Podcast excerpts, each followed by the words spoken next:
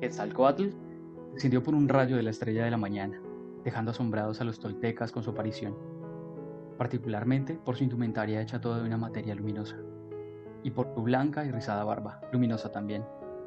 Todo el pueblo comprendió que aquel aparecido no era un simple mortal, y, desde luego, le rindió adoración, rompiendo sus feos y oscuros dioses de barro.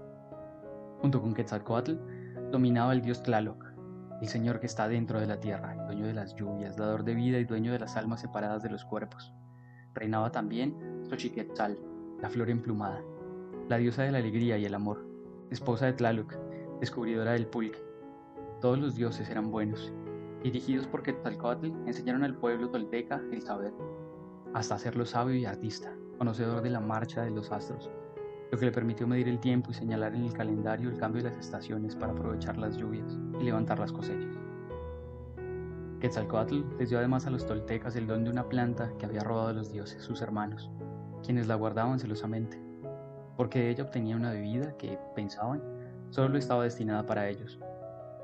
Quetzalcoatl trajo el pequeño arbusto de flores rojas, prendidas a las largas ramas de hojas alargadas, inclinadas hacia la tierra, a la que ofrecía sus oscuros frutos.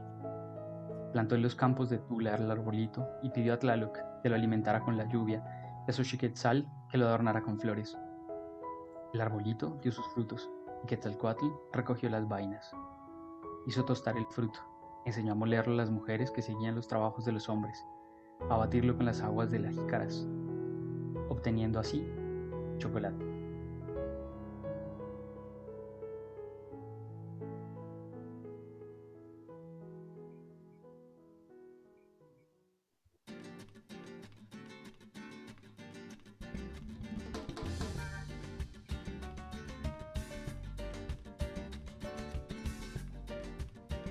Hola, te saludo una vez más Daniel Becerra y te doy la bienvenida a este podcast del cocinero andante. Y como te conté hace un momento, pues justamente es el tema del que vamos a hablar hoy, del chocolate.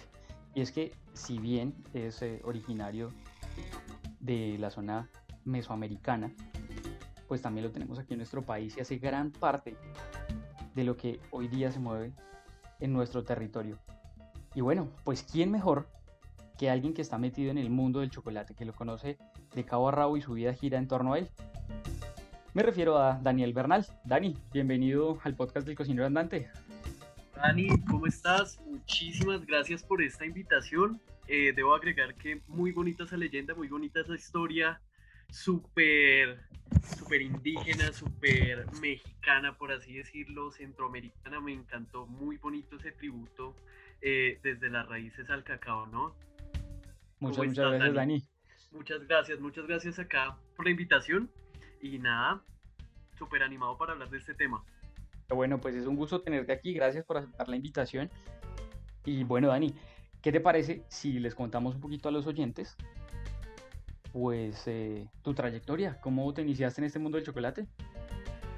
Bueno, esto fue una, una introducción, un, un, contacto con el chocolate eh, algo sorpresivo, ¿sí? Algo que no me esperaba eh, en la vida. Resulta que pues toda mi trayectoria profesional eh, la he desarrollado desde la cocina caliente, desde la comida de sal, como muchos colegas.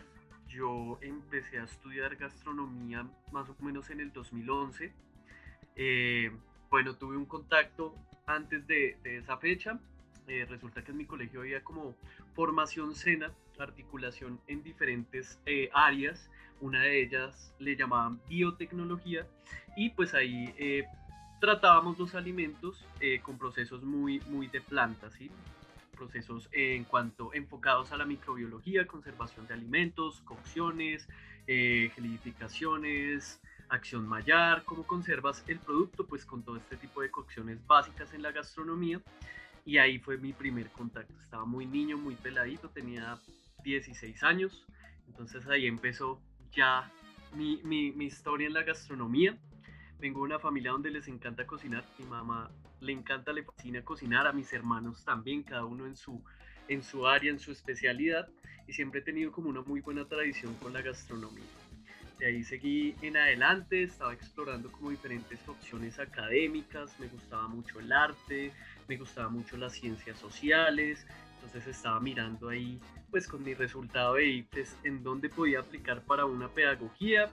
Estaba muy confundido, no sabía si seguir como la cocina, como que no. Pero finalmente mi madre me impulsó mucho al tema de la gastronomía. Es, es, un área que fusiona muchos aspectos, que fusiona arte, que fusiona eh, cocciones, química, costeos, tiene de todo un poco. Y además que es un arte muy bonito. Entonces me decidí a entrar a estudiar gastronomía en 2011. Eh, al mismo tiempo iba trabajando en pequeños restaurantes. Acá empecé, mejor dicho, desde el corrientazo, en la zona industrial de Bogotá, que era auxiliar, y poco a poco fui escalando en restaurantes eh, de pequeñas, por, por, decirlo así, de pequeñas categorías, eh, con propuestas gastronómicas muy sencillas, pero muy sólidas, muy experimentales. Y bueno, fui avanzando poco a poco, tuve contacto con la cocina mexicana, con la cocina peruana, hice muy buenos amigos, contactos con grandes profesionales eh, y fui subiendo, fui subiendo a, en, en, pues paso a paso eh, tuve la oportunidad de dictar clases ya hace un par de añitos, eh, cocina básica, internacional, y por cosas de la vida eh, decidí darle un, un, como un, un, cambio a mi experiencia gastronómica, ya, ya quería como experimentar nuevos, nuevos campos. ¿sí? Entonces fui buscando empleo, me fui asomando en un lado, en el otro, por allá apliqué para compensar, estaba indeciso y por cosas de la vida vi una, una oferta laboral que decía técnico en galletería. Y yo dije, bueno, pagan muy bien para, para enseñar a preparar galletas. Eh, nunca tuve experiencia en repostería y dije, ¿por qué no arriesgarnos eh, para, pues, para empezar a hacer una experiencia ya en el área de la repostería, de pronto de la chocolatería, entonces, ¿por qué no? Apliqué hace, a, esa, a esa oferta y me di cuenta que todo este proceso era para aplicar como asesor técnico en Compañía Nacional de Chocolates. Entonces fue un proceso bastante extenso, con mucho miedo, porque pues tenía mis bases en chocolatería, eh, muy, muy, muy básico, ¿sí? Eh, no era un experto, y también en repostería, ¿sí? Porque a mí siempre me gustó fue trabajar pescados, mariscos y puestos de la cocina caliente como el wok, parrilla y plancha, ¿sí? Y hasta ahí. de pronto un poquito de salsas, cremas, sopas y listo, que era lo que realmente me apasionaba en ese momento. Y bueno, empecé mi proceso más o menos eh, a inicios de 2018, eh, perdón, a finales de 2017 eso fue para septiembre de 2017, eh, tuve que presentar una prueba técnica, presenté un batido eh, pesado, unos brownies americanos muy sencillos, eh, atemperé chocolate, que ya más adelante de pronto hablamos sobre las técnicas de atemperado, hice unos bombones macizos, me quedaron con muy buen snap, muy buen brillo, que es como unos indicadores de calidad que se manejan dentro del mundo de la chocolatería, y pasé pasé a la compañía, entré a la empresa, una empresa genial, con mucho aprendizaje, y empezó mi camino con el chocolate. Inicialmente le tenía muchísimo miedo, eh, pues por su manejo, sus modos, hay unas técnicas para fundirlo de la manera correcta, es una materia prima muy bonita, muy deliciosa, pero muy delicada y de mucho respeto. Entonces, así inicié mi mundo de la chocolatería, fue algo muy sorpresivo, un poco arriesgado, pero pues la vida es muy bella y aquí estamos hoy día trabajando pues con esta materia prima que es hermosa y de la cual me he enamorado estos últimos ya tres años. Te cuento que así como chocolate, junto con él te has ido atemperando, te has ido templando y ahí vas. Qué bueno. Sí, totalmente, y pasito a pasito. Bueno, pues Dani, felicidades, has tenido un recorrido muy interesante, se ve que, que le has metido toda la pasión, todo el empeño, pero cuéntame una cosa, ¿qué significa el chocolate en tu vida? ¿Qué representa ese, esa materia prima para ti? Bueno, esa materia prima es muy simbólica, primero en mi vida, primero porque ha sido como, como un escalón profesional bastante marcado, ¿sí? Eh, he encontrado vocaciones, he encontrado como un talento en, todo este tema de la chocolatería que no sabía que, que estaba dentro de mí, o sea, eh, aprender a elaborar un bombón, aprender a elaborar de pronto un entremet, una sable de chocolate, una, no sé, una, una torta, un batido pesado, un batido liviano, eh, y hacerlo de la manera más técnica y, como con esa técnica y esa pasión y ver los resultados hoy día versus eh, mi primer día con, con este fruto, pues ha sido, digamos, muy trascendental para mi carrera.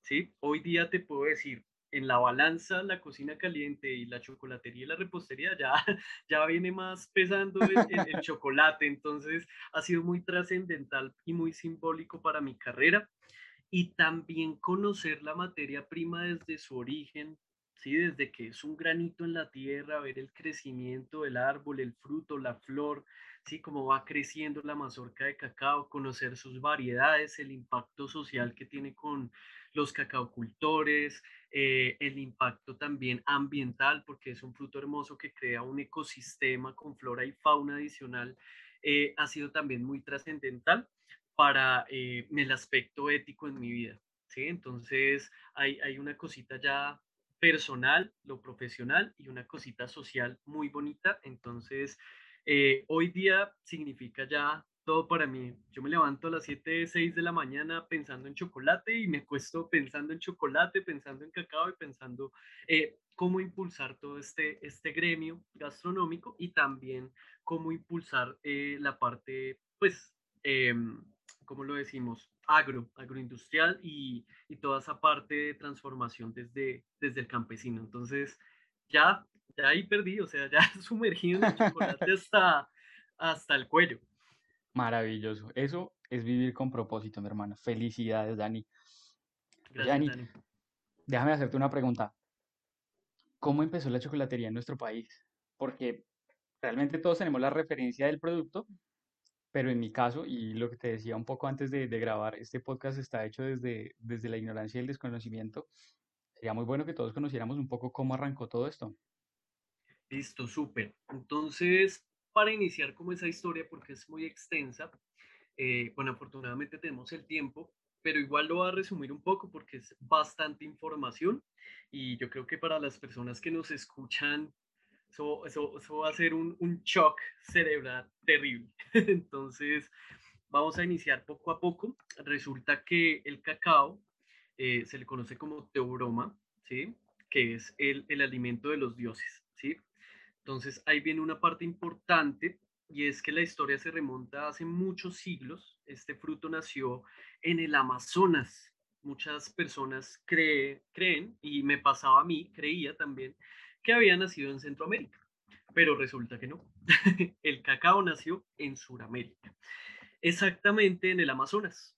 Nació en el Amazonas colombiano, compartido pues con el peruano, el ecuatoriano y el brasileño, ¿sí? Más o menos en, en esas junglas húmedas, pues se dio este valioso fruto. Eh, las tribus indígenas de todos estos países hermanos eh, hacían un consumo del mucílago del cacao, ¿sí? Inicialmente, no de la almendra, sino del mucílago, que es la pulpa. De ahí, pues, ellos empezaron a elaborar bebidas fermentadas, ¿sí? Como guarapos, como chichas. Entonces, ¿qué pasa con el, con el fruto? Tiene un compuesto que es la teobromina, que se le bautizó así químicamente, que es muy similar al de la cafeína. ¿Sí? Tienen sus componentes químicos que nos ayudan a estar como alertas, despiertos, atentos, que nos hacen sentir como eh, con una vitalicia tremenda. Y por eso se le hacía un consumo pues muy frecuente en estas tribus. Ellos lo asociaban a eh, eh, esa sensación eufórica que nos provee la teobromina a casi muy similar, es una sensación muy similar a ser un dios, entonces por eso le decían el alimento de los dioses. Eh, ellos sentían que les daba mucha fuerza, mucho poder, mucha energía. Entonces, eh, ahí su, como sus efectos, ¿no? Entonces por eso se empezó a volver un fruto muy, muy valioso. Eh, ustedes saben que a través de la historia los indígenas tuvieron contacto con otras tribus, ellos habían indígenas muy nómadas que iban recorriendo pues eh, desde el Amazonas hasta la parte de arriba del mapa, entonces ya encontraron contacto eh, con, los centroamericanos y este fruto se fue esparciendo, eh, expandiendo, perdón. Entonces también la ayuda eh, de, los animalitos, de los aves, que ellos pues consumían los granitos de los frutos que caían al suelo, fueron esparciendo, obviamente aves muy grandes, fueron esparciendo el fruto y se fue propagando, ¿sí? Este fruto crece a 1800 metros al nivel del mar, casi igual al café, ¿sí? Necesita muchísima humedad, una tierra muy fértil para que se dé pues la planta. Entonces el origen es 100% eh, amazónico y, fue llegando pues a todas eh, estas partes donde pues se podía cultivar dado a su, a su altura y a su, a su fertilidad en la tierra. Entonces, nada, fue un fruto que se le dio mucha trascendencia desde las tribus indígenas por esas características. También tiene un componente de, de la cafeína. Entonces, pues ya en, en, nuestro sistema puede generar eh, alegría, ¿sí? Pues si tú estás triste, puedes consumir una taza de chocolate calientico y te va a reconfortar. Entonces, todo eso se debe a su compuesto químico. ¿Listo? Aquí en Colombia, ah, bueno, ya pasamos a la segunda fase, es que tengo la costumbre de irme adelantando. Entonces ya sabemos el origen y, el significado indígena.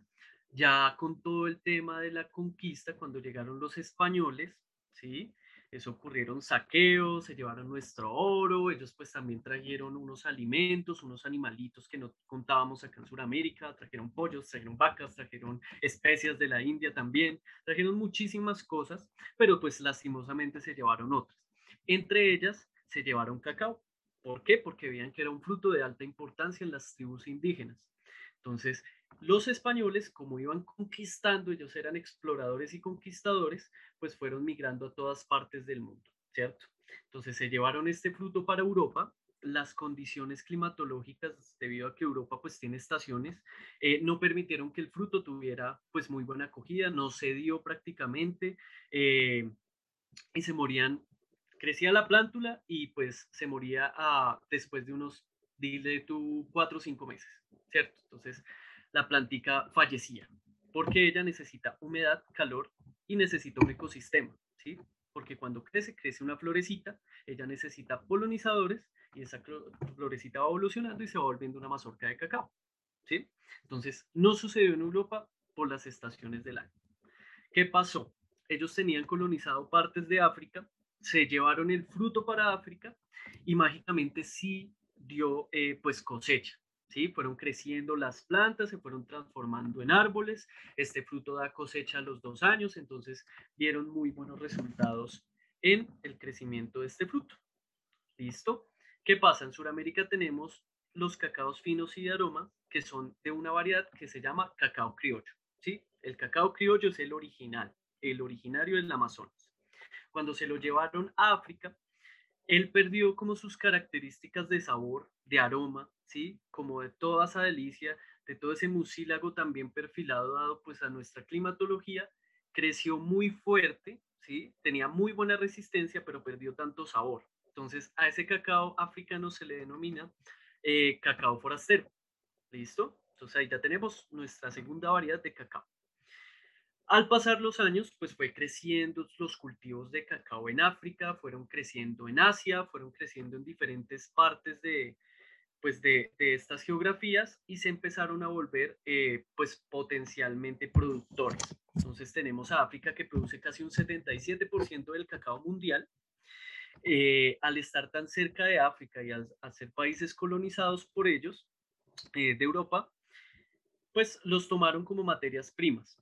¿Listo? En Europa. Entonces llegó la revolución industrial, empezaron a nacer las primeras chocolateras en Suiza, en Alemania, en Inglaterra, y el cacao que encontraron a la mano fue el cacao forastero, el cacao africano, ¿cierto? Entonces por eso ellos nos llevan miles de años en el tema de producción de barras de chocolate semi elaborados y productos pues como snacks de chocolate, ¿cierto? Entonces ya tenían la materia prima cerca, eh, eran países colonizados, se podían proveer de bastante eh, cantidad de cacao y ellos fueron evolucionando con todo este tema de la, eh, de, la revolución industrial, con maquinaria, fueron empezando a experimentar con preparaciones.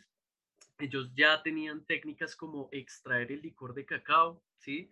extraer la manteca de cacao, le adicionaron lácteo y azúcar y ahí empezaron a surgir las primeras recetas de chocolate, como lo es el, el, chocolate suizo, la apetecida receta suiza, como decir, no sé, chocolate Kinder en sus, en sus barritas, sus presentaciones, el Carbury, que es un chocolate que se ve bastante en Inglaterra, es una chocolatera de, de ese país, y eh, fueron adicionándole lácteo y azúcar. ¿Listo? Entonces, de ahí pues empezaron a crearse las primeras recetas. Al pasar los años, lo que más se buscaba en, en, ese momento era tener pues grandes cantidades de la materia prima de muy buena calidad, pero también de muy buen sabor y muy resistentes a las plagas. Entonces lo que se hizo, un grupo de, de científicos europeos en la isla de Trinidad y Tobago por toda su, por toda su geografía, empezaron a experimentar y a cruzar las variedades de cacao que existían, el cacao criollo y el cacao forastero. Y crearon una nueva variedad que se llama cacao trinitario. ¿sí? Se le bautizó ese nombre pues debido a su, a su isla de origen, a sus islas, que fue Trinidad y Tobago. Entonces creció un cacao con muy buen aroma, con un excelente sabor, ¿sí? pero con muy buena resistencia en su crecimiento y con buena resistencia a las plagas y alta productividad. Entonces ahí ya tenemos las cepas que se utilizan o las variedades hoy día. Criollo, trinitario y forastero. Eso fue una como una breve historia del viaje del cacao a través de los años. Eh, en Colombia precisamente empezaron a existir empresas. Había una empresa en Bogotá que se llamaba Chocolatera Santa Fe, que hoy día hay productos de Compañía Nacional de Chocolate que se le apodan cobertura Santa Fe o cobertura, eh, eh, ¿cómo le dicen? Popular, ¿sí? Entonces, habían chocolateras por todo el país. Había una chocolatera en Antioquia que hacía parte del sindicato antioqueño, estaba Chocolatera Santa Fe y otras a nivel nacional, ¿sí? Eh, ellas empezaron más o menos en el año 1900, 1902 y empezaron a crecer, ¿sí? Con recetas muy básicas, especialmente enfocadas al chocolate de mesa, ¿sí? Al que conocemos, yo creo que todos los oyentes. Entonces, ¿de qué se compone un chocolate de mesa? De licor de cacao, de un porcentaje de azúcar y un porcentaje muy bajo de, de lácteo. ¿Listo? Entonces, los chocolates son como en la gastronomía recetas, ¿sí? Y son para ciertos usos específicos. Pero antes de eso les tengo que contar qué obtenemos y cuál es el proceso del grano. Es, es bastante información, es muy similar al mundo Alto, alto, alto, alto, espérame, espérame, espérame. Dale, dale, dejemos, dejemos esa para ahorita, dejemos esa para ahorita. Listo, perfecto. Te cuento que eh, yo suelo aprender mucho cada vez que grabo un episodio de estos, pero hoy le has dado la vuelta a la arepa de una forma contundente. había investigado, había leído un poco sabía que había como una discusión en el tema de si, era, si era de, origen mesoamericano, si era de origen amazónico, porque no se ponían de acuerdo, pero tú que estás metido en el cuento, entonces ya nos estás diciendo que efectivamente es de origen amazónico. Y es tanto lo que tengo que procesar que los voy a invitar a que hagamos una pausa, escuchemos una cancioncita y ya volvemos.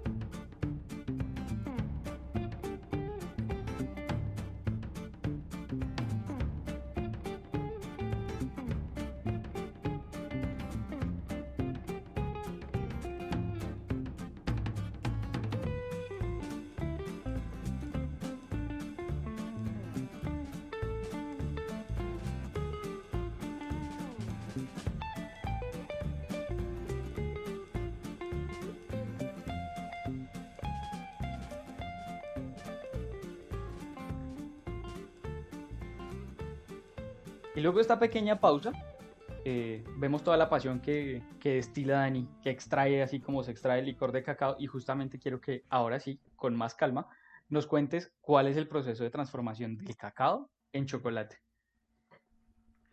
Listo, Dani. Listo, bueno, vamos a, contar una, una, pequeña historia antes de, para entender un poquito el proceso.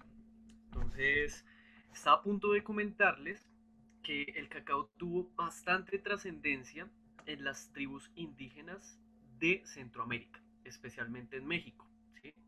¿Por qué? A diferencia de las tribus indígenas del Amazonas, eh, ellos descubrieron un proceso diferente para hacer consumo del cacao. Nosotros acá en Sudamérica hacíamos consumo pues de, bebidas fermentadas eh, obtenidas desde el mucílago del, cacao, desde la pulpa, ¿sí? Como que desechábamos el grano y, y no le prestábamos tanta importancia. Entonces, accidentalmente, en, México, los mayas empezaron a tostar, empezaron a, perdón, empezaron a dejar a secar esos granos del cacao y vieron, se dieron cuenta que absorbían todo ese sabor del mucílago, de la pulpa. Posterior a ello empezaron a secarlo y empezaron con, sus morteros de, piedra volcánica a trocearlo, a trocearlo, a procesarlo hasta que extrajeron como una pasta, una pasta muy densa a la cual se le da el nombre hoy día de licor de cacao, ¿sí? Ellos con el tiempo, a medida que fue evolucionando pues la civilización, se descubrieron los azúcares, pues decidieron eh, endulzarla. De ahí viene lo que le llamamos la chúcula, ¿sí? que es la bebida que tomábamos en las fincas de las abuelitas. Entonces ahí ya tuvimos el primer semi elaborado del cacao. ¿Listo? Al pasar los años, llegó todo el tema de la revolución industrial otra vez a Europa, empezaron a, pues a pulir sus procesos, a industrializarlos. Entonces, ¿cuál es el paso? Bueno, se divide en dos el, proceso del cacao, ¿listo? Entonces, está la parte agro y la parte industrial. ¿Qué se hace desde la parte agro? En primer lugar, se cosecha todo el cacao, él da su frutico a los dos años, se empieza a hacer la recolección de la mazorca, se abre muy bien, con mucho cuidado sin que vayamos a lastimar o a cortar los granos porque se pueden oxidar inmediatamente y extraemos todo ese mucílago con los granos, con la almendra del cacao. Lo ponemos a fermentar en, como en tolvas de madera, ¿sí? Tiene un proceso de fermentación muy marcado. Hay personas o hay digamos, cacaoteros que le adicionan de pronto una cascarita de banano, eh, una hoja de plátano, por ejemplo, para perfilar sus sabores, ¿cierto? Les cuento que cada cacao tiene un sabor diferente, entonces es, un fruto muy especial porque del mismo árbol puede salir 50 cacaos, pero cada uno tiene un sabor diferente. Eso para que lo tengan en sus noticas. Entonces empieza a fermentar este, este fruto y luego pasa por un proceso de secado. ¿Sí? Entonces, en la fermentación, el grano se va alimentando de todos los sabores del mucílago, notas eh, dulces, ácidas, florales, frutales, ¿cierto? Eso dependiendo pues de cada región, de cada geografía y de cada proceso que tengan en sus fincas. ¿Listo? Entonces se fermenta, se extrae todo ese sabor al, al grano y luego pasa por un proceso de secado. ¿Listo? Después de que se seca, este cacao, este, estos granitos, esta almendra, se recolectada, pasa por un proceso de limpieza muy riguroso y posterior a un proceso de tostión. La tostión es muy clave, al igual que el café. Ustedes recuerden que tenemos cafés de tostión baja, media y alta. En el cacao hay que respetar una tostión, ¿listo? Porque de ahí vamos a desprender los sabores de, la nuez, de, la almendra, y eh, pues vamos a dar también un toque ahumado. ¿Listo? Después de que el cacao se, se tuesta, pasa por una prensa. Bueno, se descascarilla, perdón, ya me, me, salte un paso de la emoción. Entonces se descascarilla, ¿por qué? Porque pues si consumimos productos quemados o, muy tostados, pues puede ser cancerígeno en, en cantidades alarmantes si, si, lo consumimos. Esa, ese descascarilla es muy importante por ese, por ese punto. Y la cascarita la utilizamos para compost o abono. ¿Listo? Pasa por un proceso de prensado y de ahí vamos a obtener el licor de cacao. ¿Listo? Luego pasamos de ese licor de cacao a separar sus sólidos y sus grasas. Entonces tenemos el primer producto semi-elaborado, que es el licor. Separamos sólidos y grasas y ya obtenemos la manteca de cacao y la cocoa. ¿Listo? Que es el residuo. Pero ese residuo también tiene un porcentaje graso muy alto de manteca. Entonces lo que hacemos es pulverizarlo y de ahí vienen las mediciones de la cocoa según su porcentaje graso. Tenemos cocoas 10-12, 14-16, 22-24, etcétera, etcétera cada uno para un uso diferente o para elaborar recetas ya de pastelería diferentes o de bebidas e incluso de coberturas. ¿Listo? Entonces de ahí tenemos los tres productos semi-elaborados. Ahora vamos a fabricar una receta, por ejemplo. Entonces tenemos un porcentaje de licor, tenemos un porcentaje de cocoa, tenemos un porcentaje de manteca de cacao y si yo quiero un chocolate leche, entonces le colocamos azúcar y lácteo. ¿Sí? pasa por una mezcla muy rigurosa, le agregamos emulsificantes, ¿sí? que no le van a proporcionar em, dulzor, sino más bien va a ayudar a que liguen esos sólidos y las grasas, y va a pasar por un proceso de conchado, que es el, el refinamiento que se le da al cacao para eliminar esas moléculas arenositas, ¿sí? y hacerlo mucho más sedoso y cremoso en el paladar. Hay conchados que, o empresas que le dan conchado de 12 horas, hay otras que le dan conchado de 18, de 24, de 62. Eso depende de cada, pues, compañía o, cada emprendedor que, que produce chocolates reales, ¿listo? O coberturas, que ya vamos a hablar más adelante. Claro que sí, déjame te hago una pregunta. Este, este tema del conchado, la cantidad de horas en que influye. Listo, entonces, como tenemos eh, una parte de, sólidos que es especialmente la cocoa y el licor, es un producto que se siente en paladar muy arenosito, sus, sus granitos o por así decirlo, sus estructuras un poquito más grandes, son micras grandecitas, entonces en el paladar se va a sentir como arenoso, se va a sentir un poquito arenoso y eso lo tenemos que ir eliminando. ¿Para qué? Para que al momento que consumas una barra se sienta muy cremoso y puedas apreciar todo ese perfil de sabor que se le dio al cacao desde la fermentación y su tostión. Entonces, ¿cómo se manifiesta? Con el conchado, con ese refinamiento que se le da en una tolva. Esa tolvita tiene unos discos que van girando, que muchas veces son en materiales como rugosos, hasta en roquita, y va refinando, va refinando, ¿sí? Y se va fundiendo muy bien en boca ya en el producto final, y ahí podemos apreciar pues todo ese perfil de sabor de un chocolate. Maravilloso, buenísimo. Dani, me te pregunto también, aprovechando este, este pedacito, ¿cuáles son las, eh, las regiones en nuestro país que le están apuntando a la producción de cacao en este momento?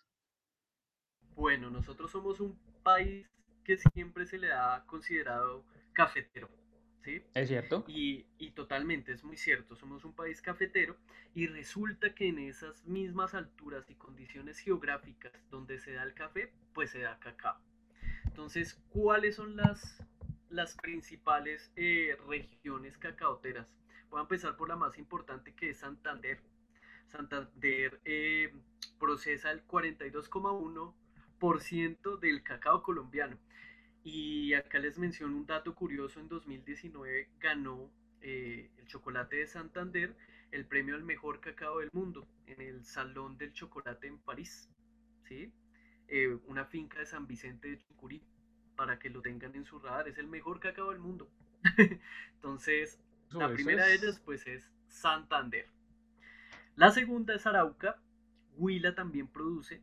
Tolima, Nariño, Antioquia, Boyacá también produce y de hecho Boyacá en 2020 ganó un premio al, al mejor chocolate pero no desde, desde la región, sino desde una fábrica en Estados Unidos que produce chocolate, se provee de, del cacao boyacense, eh, fabricó una, una barra origen Boyacá y ganó un premio que se llama, ay, se me olvidó el datico,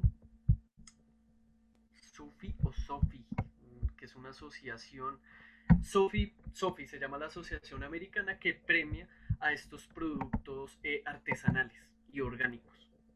Entonces ganó e, ese, ese, reconocimiento, ese chocolate boyacense en, en, sabor y pues en todo lo que califican, ¿no? en el origen y demás. Entonces, a grandes rasgos, esas son las regiones cacaoteras que tiene el país. También produce, ya, ya, te había mencionado, Tolima, Nariño y muy importante Santander y Antioquia. Son los mejores cacaos que producen, pues que producimos a nivel Colombia. Interesante. Sí.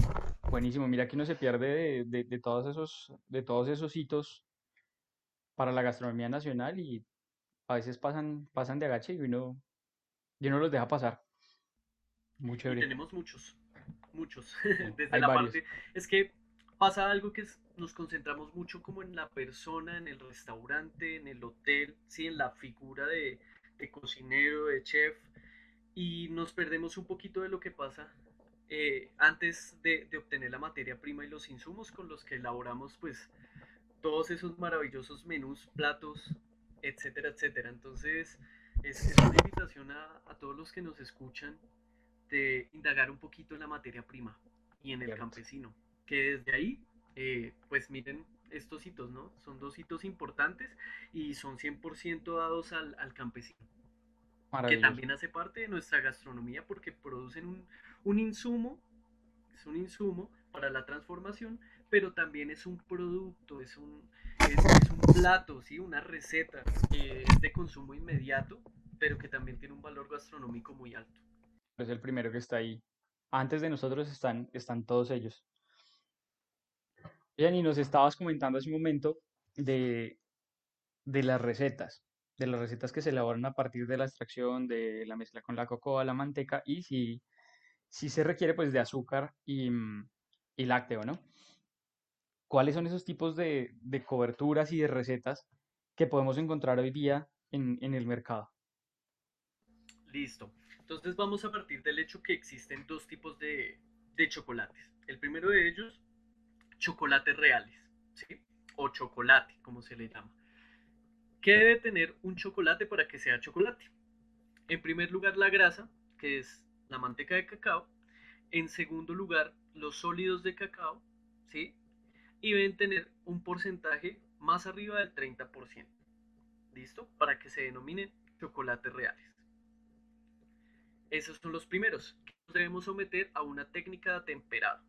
¿Listo? Para no ir más allá en, cositas técnicas, eh, la manteca de cacao en su composición tiene unos cristales beta esos cristales beta se haz de cuenta como una cadena de ADN, ¿sí?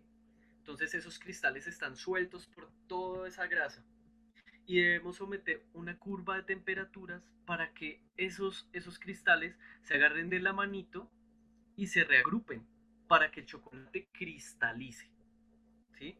Si no realizamos un proceso de temperado, en una curva de temperado en el chocolate real, pues simplemente el chocolate no va a tener buenas características de, eh, de snap, que es la crocancia, como cuando ustedes muerden la barra y suena el crack.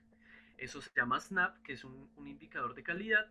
No vamos a tener buen brillo y no vamos a tener un buen aspecto. ¿Por qué? Porque esa grasita, si no se atempera bien, va a migrar a la superficie del producto y va a quedar como una capa dorada sobre el chocolate.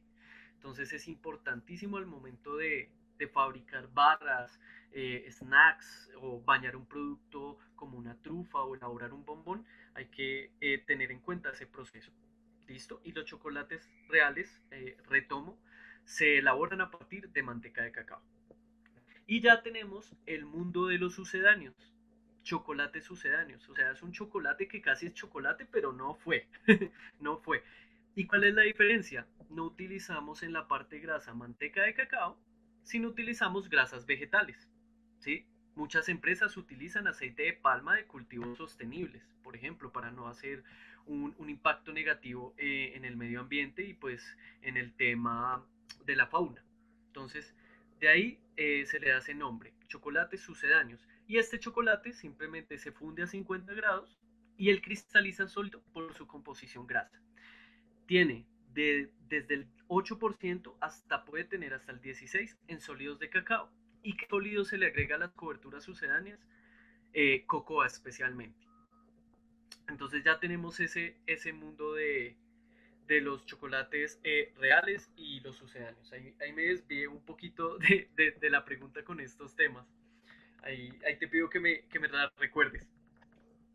Lo lograste, ya, ya, nos explican, ya nos explicaste la, la, diferencia entre, entre lo que es un chocolate real y un chocolate sucedáneo. Dentro de esas dos ramas de los chocolates, ¿cuáles se desprenden y encontramos hoy día eh, en el mercado que, que cualquier pastelero diga, venga, esta es la que yo necesito? Listo, entonces, que, que, que les pido disculpas ahí. Fresco, eso es, eso es pasión. Eso eh, es emoción y conocimiento del tema. Y bienvenido es. Entonces, tenemos tres tipos de chocolate que son los fundamentales. Tenemos chocolates amargos, tenemos chocolates dulces como el chocolate leche, que lo pueden consumir y creo que lo consumimos todos los colombianos, que es la Jet. Y tenemos el chocolate blanco. ¿Listo? Eh, ¿De qué depende que cada uno tenga su sabor que tiene sus características? El chocolate amargo simplemente va a tener más sólidos de cacao, más manteca de cacao y menos azúcar y lácteo. No tiene lácteo, de hecho. Tiene emulsificantes y tiene un porcentaje de azúcar muy mínimo. Tenemos el chocolate leche, que pues lo que más predomina es la parte láctea y la parte de azúcar. Y tenemos el chocolate blanco que se compone lácteo, grasa como manteca de cacao para darle su sabor y azúcar, ¿sí? Que él entra, eh, en, se le denomina un chocolate pues 100% sucedáneo, ¿listo? Porque carece de todo tipo eh, de sólido de cacao. Y esos son los tres que utilizamos eh, ya sea para pastelería o para chocolatería. Usos infinitos. Podemos usarlos de mil y una forma. Podemos comprar un chocolate real para elaborar bombones, tabletas, bañar trufas, bañar un brownie, preparar, no sé, un, un mousse, ¿cierto? Podemos bañar eh, un croissant. Podemos elaborar una masa de chocolate para hacer croissant bicolor, ¿sí? Podemos hacer una galleta de chocolate a partir de, también eh, la cocoa, ¿sí? Y para pues, los chocolates sucedáneos, eh, su mayor aplicación es para figuras de chocolate. Podemos también elaborar escultura. Entonces las aplicaciones del, chocolate son infinitas, ¿sí? Ya de ahí depende eh, la versatilidad y el producto final que desee el transformador como nosotros, ¿sí? Y ahí ya empiezan a jugar los costos y ahí empiezan a, variar los procesos y qué chocolate se ajusta a mi necesidad. Pero las aplicaciones son prácticamente casi que infinitas. Podemos hacer demasiado con, las barras de, chocolate real o sucedáneo. Sin querer queriendo, le has dado respuesta a dos, a dos cositas que te tenía preparadas, pero chévere. Vamos a dejarlas ahí porque ya están resueltas, pero te pregunto algo nos hablabas también un poco de las técnicas y asumo yo que las técnicas no son las mismas para todos los, eh, los tipos de chocolate que nos acabas de contar. ¿Qué técnicas, eh, digamos que son las más representativas como para no extendernos demasiado? Listo, bueno, la, la principal técnica y la que debe dominar cualquier chocolatero, pastelero o bueno, un chef, porque yo, yo lo hablo desde, desde el punto de vista gastronómico, un chef debe ser muy integral, ¿no? O sea, cada uno tiene su área específica, la área que le apasiona más, digamos, como tú tienes técnicas para emplatar, para tener ciertos resultados en texturas y, y en visuales, eh, pues todo, toda persona debe tener algo de conocimiento, ¿sí? Claro la más importante, la técnica supremamente importante en la chocolatería es el atemperado, ¿sí? Entonces, ahora sí me voy a ir a profundidad con ese tema porque es supremamente importante y, creo que sin esta técnica la charla en, cierta parte no tendría una, una buena finalidad que, es aprender, ¿no? Entonces, ya les había comentado que la manteca tiene sus cristales betas. ¿Cómo reagrupamos esos cristales para tener una muy buena, eh, valga la redundancia, cristalización? Eh, debemos fundir el chocolate a 50 grados centígrados. ¿Cómo lo hacemos? ¿Microondas o baño María? Con mucho cuidado, sin quemar el, chocolate por el alto impacto de las temperaturas que recibimos desde el microondas. Entonces, viéndolo a 50 gramos, ya encontramos el primer grupito eh, de cristales beta, que es el cristal beta 1 y beta 2, ¿sí? Luego descendemos la temperatura a 28 grados. ¿Cómo lo hacemos? En un mesón de mármol eh, de granito de porcelanato, extendemos el chocolate con una espátula de codo y lo recogemos una y otra vez, ¿sí? Hasta descender la temperatura de 50 a 28. Ahí ya encontramos cristales beta 3, beta 4. Y Cuando esté en esa temperatura, simplemente recogemos el chocolate, lo llevamos al bowl y la temperatura del residuo del chocolate a 50 grados en el bowl y la misma temperatura que conserva el recipiente nos va a ayudar a subir esa temperatura a 30 grados para encontrar cristales beta 5 y beta 6. Entonces todos esos cristales hicieron una fiesta, se agarraron de las manitos, se reagruparon y empiezan un proceso eh, muy bueno de cristalización. El chocolate cristaliza hasta 12 horas después del proceso. Entonces es importante hacer como una técnica eh, lo voy a llamar muy coloquialmente, es como los jamones madurados y el tiempo que se les da, ¿cierto? Al chocolate se le debe dar un tiempo prudente de cristalización para obtener los mejores resultados. Yo recomiendo de 4 horas en adelante, ¿sí? Para tener esa crocancia, ese sabor, eh, para que los precursores desde la fermentación y la tostión se sientan más marcados, porque al pasar toda esa curva de temperaturas lo que vamos es a nivelar, a liberar eh, esos sabores y esos olores. Y esto pasa como el vino cuando lo oxigenas. Entonces se oxigena el cacao, se oxigena la, barra de chocolate y, el oxígeno hace su trabajo. ¿Listo? Y ahí ya podemos, con esa técnica de temperado, podemos moldear, podemos hacer barras, ¿sí? Podemos hacer los bombones que, tanto me apasionan y, podemos hacer infinidad de cosas, cubrir lo que quieran, ¿sí? Cubrir tortas, hacer una ganache, preparar cualquier cosa ya con esa técnica. Esta técnica se utiliza puntualmente para el modeo, ¿sí? Para todos esos productos moldeables, ya sea por molde o de manera manual sobre, no sé, un papel guitarra o, un papel acetato, o también se pueden moldear grandes piezas para empezar una escultura, o se puede cortar el proceso de cristalización introduciendo aire para tener un punto muerto del chocolate que no cristalice pero tampoco eh, quede, blando y ahí empezamos a, a tallar y todo un proceso de esculturas. Entonces es muy versátil esta técnica y es como la técnica madre. ¿sí? a partir de ahí depende de las manos que estén, que estén haciéndolo todo. Sí.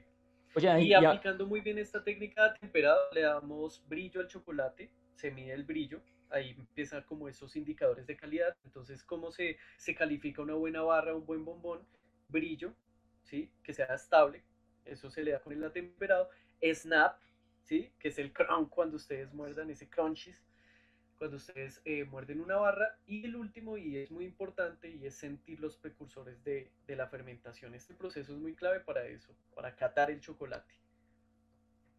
Jenny, pregunta así de, como, como decías tú en un live que hiciste hace poco, del lado de la sal. ¿Del lado de qué, perdón, Dani? del lado de la sal. Ah, súper del lado de la sal. ¿Cómo, bueno, de hecho ahí se me desprende otra, como cocinero que soy, ¿cómo empiezo yo a jugar de este lado, desde, desde mi lado de la cancha, con el chocolate? Puedes jugar de mil formas, ¿sí? Tenemos los semi-elaborados del cacao, cocoa, licor y manteca de cacao que se venden desde 5 kilos, 1 kilo, la puedes conseguir en el mercado. Y tienes ya las coberturas con distintos porcentajes tienes una parte grasa, ¿por qué no reemplazar los, los aceites vegetales, las grasas vegetales como canola, eh, de girasol, por manteca de cacao que es mucho más saludable? Les cuento que el, el, cacao dentro de sus propiedades tiene propiedades antioxidantes, ¿sí? tiene flavoides también, que son muy beneficiosos para el ser humano. De hecho, es una grasa que evacúa la grasa saturada de tu cuerpo, es una grasa que se funde a temperatura corporal y es muy saludable. Es de hecho la grasa más saludable que encuentras en el planeta, que es la manteca de cacao. Entonces, ¿por qué no trocear una barra, llevarla a punto de fusión que tiene una alta resistencia y un alto punto de fusión y saltear unos mariscos, camarones, langostinos, pulpo, calamar? ¿Sí? Además que va a dar un sabor almendra adicional. ¿Por qué no infusionarlo con diferentes especias? para, no sé, elaborar una vinagreta para ensaladas compuestas, ¿sí? Eh, podemos utilizar eh, las coberturas, podemos fundirlas, hacer una reducción, no sé, de un fondo eh, oscuro, un fondo de res, por ejemplo, y hacer una salsa para una carne asada, que ese, ese ahumado del chocolate pues va a realzar pues la técnica de cocción que apliquemos a, a nuestras proteínas. Entonces hay, hay bastante versatilidad porque de pronto no, en una parte de, del salmón aplicar nips del cacao. Entonces ahí podemos empezar a jugar con todos esos precursores del sabor del chocolate, de sus semi-elaborados, en la cocina caliente y en la, en la cocina salada. Entonces tenemos un alto, un alto rango de aplicación. Oye, me recibo ese... Te, te recojo ese, ese, guante. Voy, voy. te recojo ese guante y vamos a ponernos a, gusto. Hacer pruebas. Oye, maravilloso. Entonces, lo que te digo, conocer el sabor que nos arroja cada semi-elaborado, las calidades también, porque no todas las compañías producen la misma calidad en cada uno de estos productos, conocer las regiones de donde viene cada, cada origen del cacao, cada origen de barra, cada origen de, de semi-elaborado y aplicarlas a la cocina pues con la necesidad que tengamos o simplemente con la creatividad, lo que se nos ocurre y desarrollarla muy bien. Buenísimo. Dani, vamos a hacer otra pausa, esta sí más cortita, porque como dice un amigo llanero, lo que se viene es joropo. De una, Dani.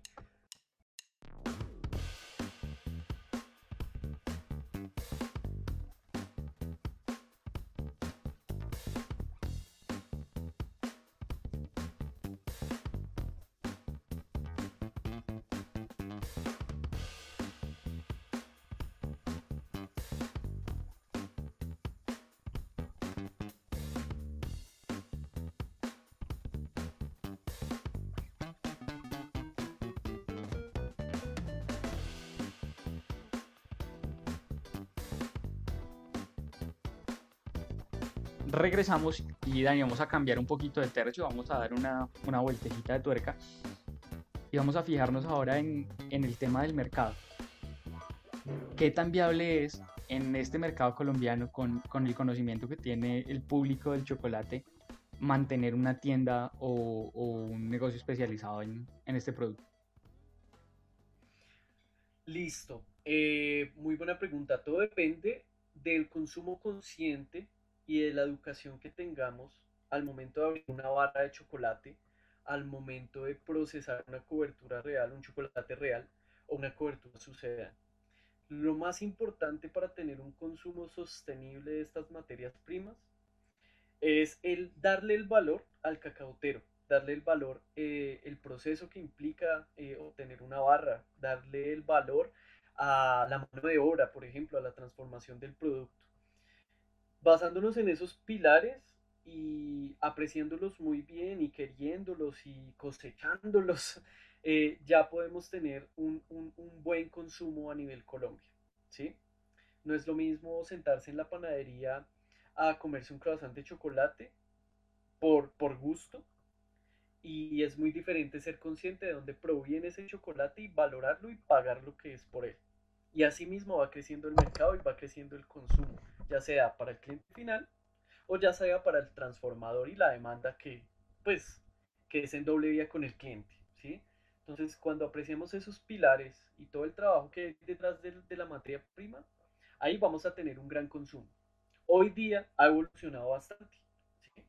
Desde las compañías, desde las grandes industrias del chocolate, desde los chocolateros artesanales, porque hay microempresas, hay pymes eh, que fabrican eh, chocolates reales y también hay personas eh, desde el gremio educativo y desde el gremio pastelero que también educan a los demás. Entonces ha venido comportándose muy bien esta materia prima, ha venido creciendo, ya se valora más, ya hay muchos transformadores, muchos chefs, muchos ingenieros de alimentos que, que saben que es un chocolate real, que saben que tienen porcentajes, que saben que tienen manteca de cacao, que saben que, que tienen un, proceso específico entonces ha venido creciendo el consumo de estos productos como a la medida.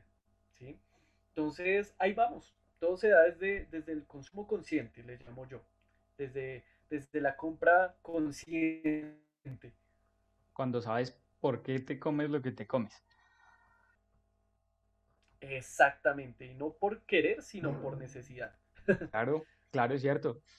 Mira, nosotros en el episodio anterior hablábamos con Julián Hoyos de un tema muy chévere que es la creatividad.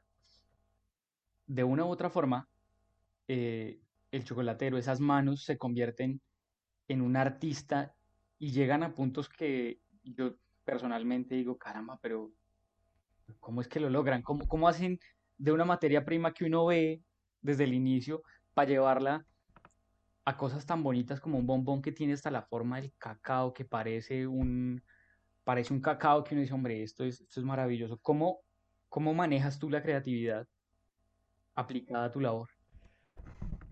Bueno, a mí me pasa que, que, como te decía al principio, yo quería estudiar Bellas Artes y siempre he sido muy buen dibujante y me ha encantado pintar. Pintar con vinilo, pintar con témperas, crayolas, colores.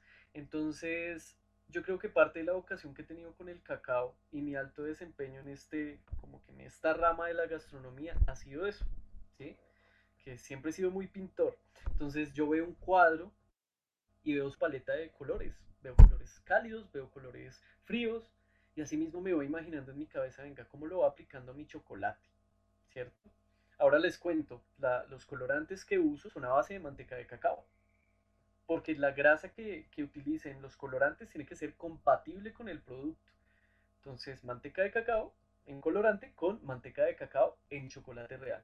Ahí, Oye, buenísimo, normal. otro paréntesis. Normalmente se utilizan eh, liposolubles. Exacto, si utilizo un liposoluble de un origen que no sea la manteca de cacao en un producto de chocolate real, eh, no va a tener buena homogenización y no va a tener adherencia al, al, al bombón. Entonces ahí, ahí, ahí hay otra parte y, y, ahí hay harta tela para cortar. Pero para no extenderme, mi inspiración viene de todo. Yo soy muy melómano, me encanta leer, me encanta el arte, entonces veo de un artista su paleta de colores como su tendencia y, y tomo como esas, esas técnicas, no me copio, pero no me gusta copiar eh, una corriente artística, sino que tomo las herramientas y las técnicas.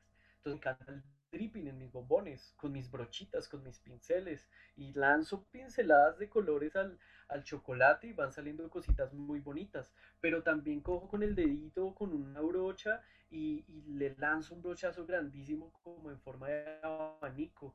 Y tomo el aerógrafo y, le doy su terminado final para que quede como, como armónico y que tú vayas encontrando diferentes eh, eh, pinceladas en, en el bombón, ¿cierto? O en el caso de la escultura, que soy un aprendiz y, pues aprovecho en el podcast para darle un agradecimiento especial a Ivy Sánchez, que yo creo que tú lo has visto por ahí con sus esculturas. Soy un aprendiz de él, entonces las técnicas. Entonces tengo mi punto muerto de chocolate que lo puedo tallar y se me ocurre hacer un, un jardín de flores. Entonces saco una pieza matriz en chocolate real macizo y empiezo a sacar mis hojitas a mano, ya sea con una espátula de punta o con un cuchillo filoso ¿sí? Y voy armando y voy pintando, entonces dije, quiero tener una textura como terciopelo. Entonces, ¿cómo la logro, no? Pues con manteca de cacao, eh, chocolate blanco y, y, me va a quedar una pintura así como 3D, como si fuera un, un, terciopelo, un peluche. Entonces, la inspiración me viene de todo, tanto el arte, eh, pues el arte clásico, ¿sí? La pintura, como de la música y como de lo que veo en el día a día también influye mucho la parte anímica. Yo he tenido días que los bombones me salen horribles, salen feísimas las pinturas, pero en su mayoría de, de ocasiones eh, yo creo que lo han percibido. Yo, yo voy a mil por hora y siempre estoy muy optimista y muy alegre, eh, salen súper bien. Entonces, eso es una parte de todo, un poquito de allí, un poquito de allá. a todos, eso nos pasa a todos. Tú decías hace, hace un momento y, y te agradezco el elogio del tema de, de los montajes y, y la decoración de los platos y en serio, hay días que uno dice, pues madre, este no, este no fue. Es cierto. Entonces, influye mucho y, y al final cada, cada cosa que uno entrega al, al consumidor final termina siendo un pedacito de uno, de cómo es uno, de cómo ha aprendido uno y de cómo está uno mismo. Exacto, y que cada pieza, tanto en la chocolatería como en la cocina caliente, es única. Sí, por más de que, no sé, tú hayas trabajado en un hotel que son eh, montajes de, no sé, 50 servicios para un buffet o para un evento, y por más que el montaje lo trates de replicar exactamente igual, cada pieza es diferente Totalmente mano de acuerdo. Muchísimo. Entonces, eh, es, es- todo es único, todo es único y, y hay muchos factores y influye el estado de ánimo totalmente. Y tú que, que tienes bastantes técnicas en, en- en el emplatado, en la decoración de, de platos, eso es primordial, ¿no? El, el ánimo. Claro, es cierto. Oye, Dani, ya yéndonos de, de la creatividad y por esta misma línea, todo termina siendo un valor añadido. Desde esa creatividad, ese tiempo que tú le dedicas a, a encontrar tu inspiración, a encontrar las herramientas adecuadas para desarrollar el producto, eh, el, el tiempo que, que le has dedicado a aprender, cómo tú reflejas ese, ese valor agregado en el producto final y al consumidor final. Listo. Eh, todo es forjar un estilo, pero el estilo se da eh, con tu experiencia, ¿sí? Con la recolección de técnicas también. Entonces, tú puedes ver mis chocolates en una página, en un Instagram que no sea el mío. Y lo vas a ver y vas a decir, es de Dani Chocolates, ¿por qué? Porque a diferencia, y, eso me distingue de muchos chocolateros eh, locales, yo no me creo lo máximo, pero he trabajado muy duro para, para, para tener estos resultados, y es el balance entre las paletas de colores y que siempre lleva mi pincelada en drip. Todos mis colores tienen un chispazo largo y ahí se ve el trazo. Adicional, eh, también los rellenos. Yo me enfoco mucho en usar frutos, en la pasteurización del fruto y en formular una ganache estable para el comensal. Eh, no sé si viste alguna vez una historia o un video que hizo Andrés Mora, sólido. Yo le llevé una caja de bombones y le encantaron porque eran muy sencillos, eran en ese momento los hice de maracuyá, ¿sí? Pero me esmero mucho en la pasteurización de las frutas, de balancearlo muy bien con un chocolate blanco real al 30%, porque hay chocolates blancos reales, eh, y en darle diferentes eh, puntos con la temperatura para que sea cremoso, sedoso, ¿sí? se mantenga delicioso en paladar. Ese también es, es como mi otro sello, ¿no? Trabajar mucho con frutas pasteurizadas y naturales, ¿sí? Y pues adicional todo el trabajo de pinturas y adicional todo el trabajo en moldes. Hay distintas marcas de moldes, hay Pavoni, hay Chocolate World, hay Castago, Martelato, hay miles. Pero a mí me gusta usar mucho lo que es Pavoni por su diseño, ¿sí? Y Chocolate World por el brillo que proporciona adicional en el producto final. Entonces son moldes de policarbonato en donde pues se hace todo el trabajo de encamisado, que es elaborar la coquillita del bombón, eh, introducir el relleno con manga pastelera y luego un cierre, ¿sí? Entonces todo eso influye y cada chocolatero va buscando su estilo, va buscando sus moldes, sus técnicas, sus colores y demás. Entonces hay una partecita de todo, pero lo que te digo, me distingo es por el drip y por el relleno. Entonces ya lo saben, ahí es donde está. Tiene drip y tiene un buen relleno con fruta pasteurizada y está la marca de, de Dani.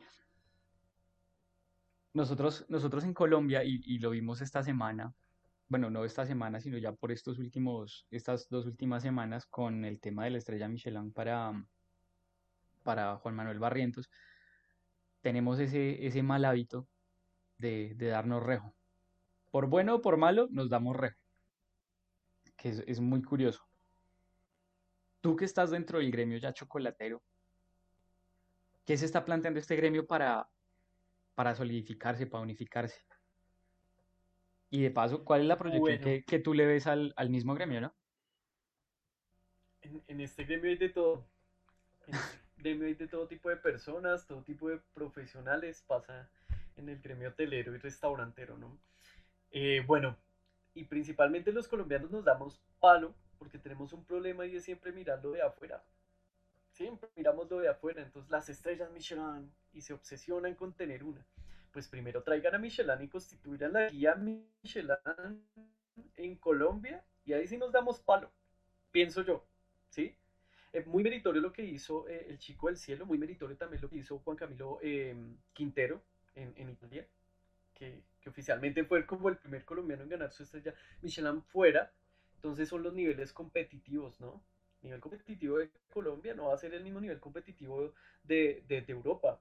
Entonces por eso digo, démonos palo cuando se constituya la, la, guía Michelin en Colombia y ya haya cierto interés y grado competitivo, porque es que acá en Colombia siempre ha pasado lo mismo, Harry Leonor, eh, Rausch, y ahorita que entró en el ruedo Álvaro Clavijo con el Chato, y bueno, entonces eh, eh, hay, hay que ir como que aterrizando las ideas y aterrizando cada, cada cosita a su lugar.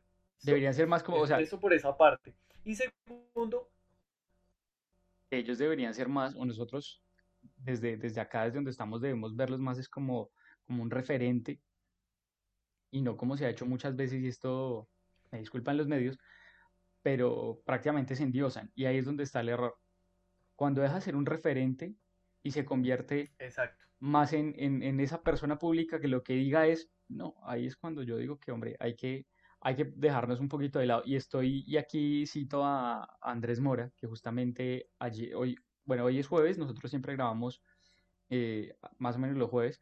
Y ayer Andrés Mora sacó justamente un video donde hablaba de, de cuánto debe ganar un cocinero, ¿no? Y estoy con él cuando dice que mm, están hablando de nuestro país, si hay alguien que está de una u otra manera luchando afuera, en vez de, de, ponernos en contra, hay que, hay que apoyarlo y hay que sentirnos también orgullosos de, del trabajo que está haciendo. Totalmente, totalmente. Y de hecho tuve la oportunidad de Juan Camilo Quintero llevarle chocolate cordillera, que es la marca de origen nacional de chocolates, para que pues ya está trabajando eh, en unas cositas con nosotros y a eso es lo que le apuesta la compañía, que a su vez es, es nuestra contribución al gremio. ¿Sí? Listo, te ganaste una estrella Michelin fuera del país, pero tienes un país que te respalda y tienes productos que te respaldan y que los puedes implementar en tu carta dulce, en tu carta de postres. Y no solo lo hacemos afuera, lo hemos hecho acá en Colombia. Eh, mi día a día es ese, como te contaba hace un rato, yo atiendo clientes de todo tipo, desde el hotel, el club, eh, el restaurante de alto nivel de tres tenedores, de dos, de un tenedor, hasta la panadería de barrio, del vecino de aquí en la esquina. Entonces, ¿cómo la contribución al gremio que estamos haciendo? Pues yo como trabajador de la compañía es aportando las técnicas, aportando a su desarrollo profesional, porque algo que pasa eh, en la pastelería es que el gremio es muy empírico. ¿sí? A diferencia de, pues, del gremio hotelero y restaurantero desde la cocina caliente. Ahí, sí hay empíricos, pero no es un alto porcentaje. Mientras que en la pastelería, te digo, 90% son empíricos. Entonces, ¿cómo contribuimos? Capacitaciones en técnicas, cómo haces una sablé, por qué la mantequilla hace esto en tu, en tu torta o en tus galletas, por qué este azúcar hace esta reacción, ¿sí? ¿Cómo puedes balancear tu fórmula? porque acá ya empezamos a hablar de procesos un poquito más químicos, de unas formulaciones que se deben respetar con sus gramajes y sus procesos. La pastelería es una ciencia exacta, la llamo, la llamo yo. No, no es porque la llames, es porque lo es. Ese no es muy fuerte justamente por eso, porque es una ciencia exacta.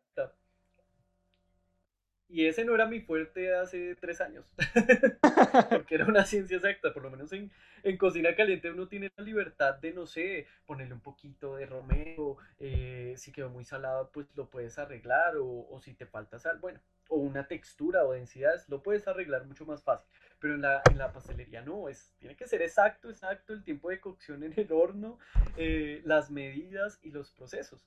Entonces, en eso nos esmeramos, en capacitar cada persona, desde la panadería de barrio hasta el hotel, en muy buenas técnicas, muy buenas técnicas. Y así mismo va creciendo el gremio, así mismo va creciendo la competitividad y así más eh, va creciendo pues, el nivel, ¿cierto? Cuando tú ves al de al lado haciendo cosas muy chéveres, pues tú dices, venga, yo tampoco me voy a quedar atrás, yo también tengo que aprender y tengo que hacerlo mejor y mi panadería va a ser la mejor del barrio. Entonces, así, va, así se va contribuyendo y vamos construyendo un, gremio mucho mejor. Obviamente, eh, dentro de los buenos valores, dentro de la buena ética, eh, de respetar el trabajo de los demás y hacerlo de la manera más sana posible. Es una contribución. Y ya a modo personal, Daniel Enrique Bernal Rodríguez, eh, ¿qué estoy haciendo? Juntándome con mis choco amigos, mis chocoparceros, les decimos, con Andrés Espinosa de Velvet Chocolate, que él ganó pues también su premio en escultura hace dos años en Choco Show, con David Sánchez, eh, con Mariana, que era la chef de, de Artegel Italia. Entonces eh, vamos haciendo live, vamos haciendo cositas y vamos unificando el gremio chocolatero. ¿Sí? ¿Para qué? Para ir construyendo vainas chéveres, un taller, a enseñarle a la gente que no tiene muy claras las técnicas y hacer crecer este gremio que es muy bonito. Y me parece que debería eh, hacerse también en la cocina caliente. Estoy de acuerdo. en vez de, generar como la discordia, la envidia y, digamos que guardarse debajo de la axila las técnicas y las recetas, no, compartámosla. Obviamente cada uno tiene su sello, tiene sus secreticos, pero si puedes compartir algo, hazlo, porque es que finalmente, pues el conocimiento, eh, si uno no lo comparte, se lo lleva a la tumba y ahí murió. Entonces, eh, qué bonito es impartir conocimiento y técnicas. Qué bueno. ese, es mi punto de, vista, eh, pues frente a esta, esta pregunta, Dani. Totalmente, te apoyo. Y justamente también por eso nace, nace todo, este, todo este tema del podcast del cocinero andante, buscando que se transmita ese conocimiento y que nos agremiemos más, que nos vayamos haciendo más fuertes. Y afortunadamente todos estamos trabajando consciente e inconscientemente, y es algo que me he dado cuenta, para agremiarnos y para hacer un gremio mucho, mucho más sólido de lo que hemos venido haciendo. Y sólido valga la pena y nunca mejor dicho con el trabajo que está haciendo Andrés. No, totalmente, qué bonito es, no sé, un evento que eh, Andrés esté montando un servicio y llame a alguien del gremio chocolatero y no, ven unos bombones y, vamos complementando el trabajo y todo el mundo se da a conocer eh, cada uno en su área y cada uno con su diferencia, con, con su propuesta pues diferenciadora y así mismo va creciendo todo. Y, así es. Pues somos colegas coequiperos, entonces chévere irnos complementando y, que esto vaya creciendo cada vez más. Que ha crecido muy bien y los que están hoy día en este gremio es porque se lo han ganado con mucho trabajo, ¿no?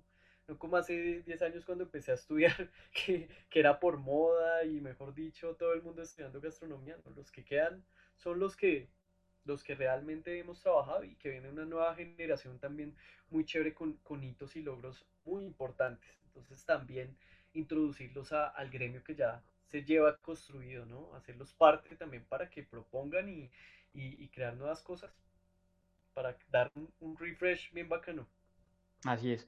Dani, hoy hemos sido generosos el tiempo, el tiempo nos, nos ha dado, gracias a Dios, para, para comentar todo lo que había alrededor, pero no quiero cerrar sin antes hacer lo que siempre hago y es pedirte un libro o un par de libros que tú digas, hombre, los recomiendo tanto de, relacionados con chocolate como si quieres eh, el otro de, de, otro tema. Eso suele pasar curiosamente.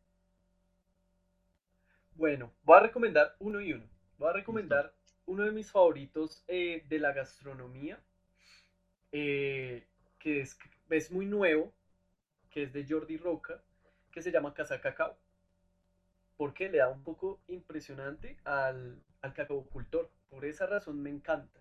Y también porque desarrolla un montón de recetas que tienen una parte de vanguardia, pero también una parte clásica y como aborigen. Entonces él es muy dado en ese libro específicamente a, ser sostenible, a tener una parte agro y a tener una parte gastronómica muy bonita y muy de vanguardia. Entonces, ese es un libro recomendado ya para las personas que tienen un conocimiento como básico del chocolate y quieren ir por más. ¿sí? Ese, es, ese es mi recomendado. Me encanta ese libro, lo leí como unas tres veces eh, y se lo recomiendo. Y el otro libro que estoy leyendo actualmente yo, yo, soy muy dado como, como la poesía me gusta mucho, estoy leyendo eh, Mujeres de Charles Bukowski. Es mi, mi escritor favorito. Es un, un, señor borracho, pero que ve la vida de, de, una manera muy racional y algo de, de, él y de todo lo que escribe. Ya, ya he leído muchos libros de él, más o menos como seis. Eh, reflejan mucho la vida cotidiana. A mí me encanta eso, la gente real y la gente que, que no se guarda nada, la gente que, lo ves por delante y es la misma persona y, mejor dicho, en todo aspecto. Entonces, eso me caracteriza. Ese es el otro recomendado. un poquito pesado, pero chévere. Hay que, hay que leerlo igual. Dani, te doy las gracias por eh, haber aceptado la invitación a este, a este episodio del Cocinero Andante. Te felicito porque el trabajo que estás haciendo es tremendo, no solamente por lo que nos has contado hoy de lo que, del, del conocimiento que guardas, sino también porque sé que vienen muchas cosas interesantes, lo que estabas comentando de talleres, de cursos, del apoyo a todos los que están aprendiendo y se están moviendo ya en, el gremio chocolatero del país. Felicidades de verdad, dale con toda, te apoyamos en todo lo que podamos desde este espacio, cuando quieras está disponible. Y bueno, espero tener otra oportunidad para traerte y que nos cuentes lo que se nos quedó en el tintero. Claro que sí, Dani, no, nada, agradecerte en serio por esta invitación, por tenerme en cuenta. Me hace muy feliz compartir estos espacios porque me encanta educar. Me encanta y me fascina educar y que todas las personas que lo escuchen pues conozcan un poquito de qué se trata el cacao y su importancia. Eh, también a nivel profesional que conozcan mi trabajo, que si tienen preguntas o dudas, simplemente me escriban al Instagram, que es en lo que yo me muevo, que es eh, Dani Chocolates, Dani.chocolates Ahí pueden ver mi trabajo y si tienen preguntas, dudas, con mucho gusto escríbanme que yo contesto. Para eso estamos. Y Dani, no, nada, para adelante con este espacio, en verdad me gustó, es mi primera participación en un podcast. Eh, realmente soy ignorante en el tema, pero hoy aprendí mucho. Eh, nada, elogios para ti con lo que haces con Cocinero Andante, por toda esa propuesta de valor que tienes desde, desde el nivel gastronómico y profesional y esa intención tan grande de hacer crecer el gremio. Entonces, muchísimas gracias Dani y lo que necesites, con muchísimo gusto y una y otra vez si, si estoy invitado por acá me tengo. Creo que sí, así será y te agradezco mucho. Vamos para adelante, vamos con toda y, y para mí es más, más un, un placer poder hacer todo esto que, que nos ha llevado por buenos caminos a conocer personas muy interesantes y a, a compartir conocimiento. Bueno, y para ti que nos has acompañado en este espacio, que has escuchado todo lo que nos ha compartido Dani, te doy las gracias por, eh, por estar aquí. Te invito también a que no solo pases por las redes, ya sabes, de Dani, es arroba Dani Chocolates en Instagram, sino que también te des una vuelta por las redes del cocinero andante para que nos cuentes eh, qué tal te ha parecido este episodio, si tienes alguna recomendación que hacernos o algo que contarnos. En eh, Facebook nos encuentras en una página como El Cocinero Andante y en Instagram aparecemos como arroba andante.cocinero. Te agradezco una vez más, nos vemos en una próxima ocasión y ya sabes, pásala muy muy bien. Chao, chao. chao, chao.